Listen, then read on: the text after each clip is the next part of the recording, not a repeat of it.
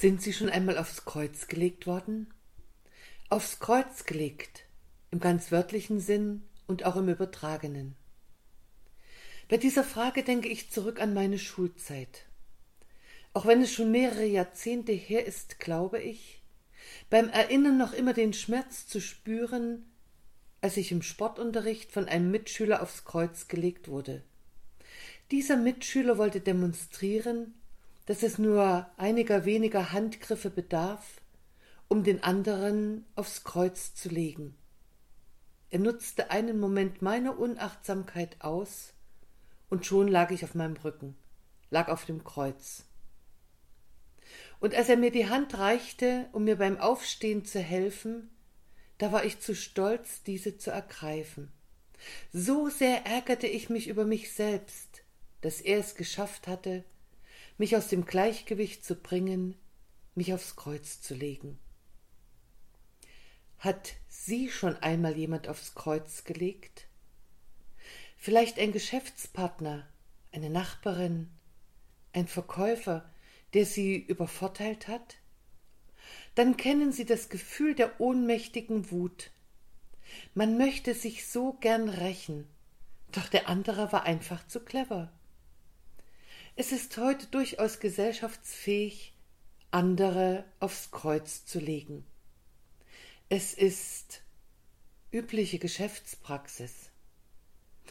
Wenn sich der andere aufs Kreuz legen lässt, na und, dann bin ich in diesem Moment mal nicht der Unterlegene. Hereingelegt und getäuscht. Wenn wir diese Erfahrung machen müssen, dann geht der Schmerz lange mit uns mit. Übers Ohr gehauen zu werden tut weh. Es kränkt und verletzt. Manchmal ist dieser Schmerz so groß, dass wir überlegen, ob und wie wir es der anderen, dem anderen heimzahlen können. Dann sind wir schnell bei Warte nur, auch ich werde dich aufs Kreuz legen. Aufs Kreuz gelegt zu werden, es passiert täglich. Und dabei geht es nicht um eine Kreuzigung, um die Kreuzigung, das Erleiden der Todesstrafe, wie sie Jesus Christus erleiden musste, als er auf ein Holzkreuz genagelt wurde und starb. Gottlob ist das Kreuz in unserer Lebenswirklichkeit kein matter Instrument mehr. Wird niemand auf die Holzbalken genagelt, um zu sterben. Doch festgenagelt das ist eine Erfahrung, die auch wir machen. Ich meine es so. Wie schnell sagen wir etwas und merken in dem Moment, wo wir die Worte aussprechen, dass es doch so gar nicht gemeint war. Doch unser Gegenüber nimmt uns beim Wort, obwohl wir es doch ganz anders meinten. Keine Erklärung bringt das unglücklich formulierte Wort aus der Welt. Denn gesagt ist gesagt. Wir werden festgenagelt beim Buchstaben und nicht beim Sinn genommen.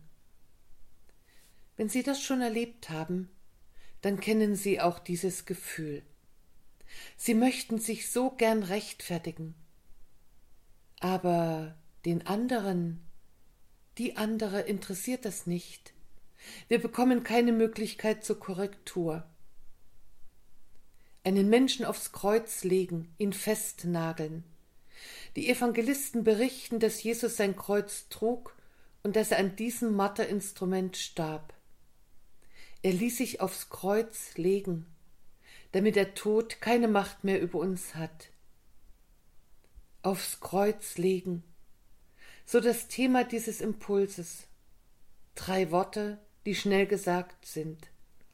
Drei Worte, die auch durch Lieder, die wir in der Passionszeit hören, lebendig werden.